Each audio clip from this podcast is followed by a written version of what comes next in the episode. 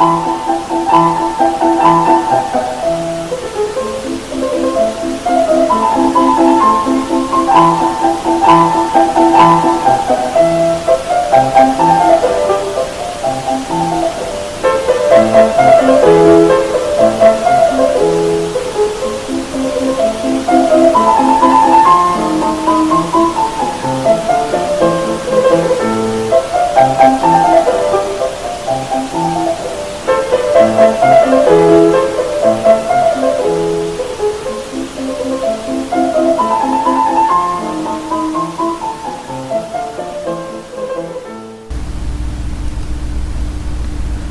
Hola, ¿cómo están? Bienvenidos a este nuevo capítulo del podcast Reflexiones, donde compartiré con ustedes algunas ideas en torno al significado que tiene el lenguaje en la existencia propiamente humana, en la persona, así como su papel en la construcción de eso que llamamos mundo.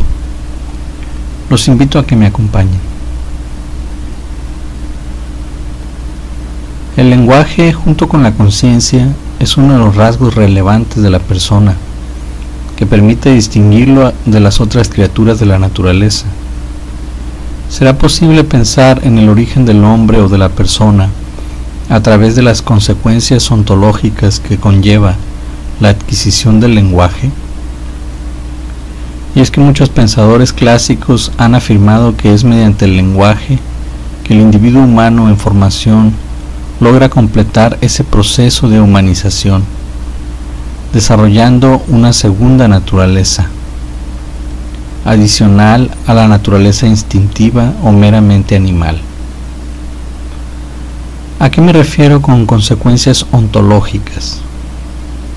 Simple y llanamente a la diferencia cualitativa entre el individuo humano sin habla y el que la posee diferencia expresada en su conducta hacia los demás, hacia su entorno y hacia sí mismo.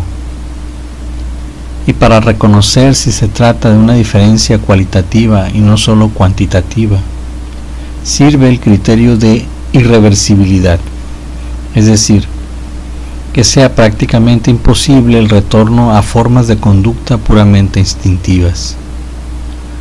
Una diferencia meramente cuantitativa sería susceptible de este retroceso conductual, puesto que significaría el concurso casual de algunos factores o condiciones que hacen parecer la conducta distinta a la animal, pero que en realidad son insuficientes para lograr que ésta revolucione a una forma verdaderamente distinta. Por otro lado, pensar al lenguaje como condición para el pensamiento consciente no significa negarle su vínculo con el cuerpo, dividiendo el pensamiento en un dualismo entre lo meramente sensible y lo consciente. El hecho de que la conciencia sea cualitativamente distinta del pensamiento sensible no debe entenderse como un divorcio absoluto de la mente humana y el cuerpo. La ruptura entre conciencia y pensamiento sensible que acontece en la persona es de carácter funcional, no substancial. Y si la llamo consecuencia ontológica es porque la entiendo en el sentido de una diferencia funcional irreversible. En verdad, ningún pensamiento consciente de la persona está exento de afectividad. Con la emergencia del pensamiento consciente en la persona, surge el mundo. Esto es, un conjunto ordenado de relaciones de la persona con las cosas, con otras personas y consigo mismo.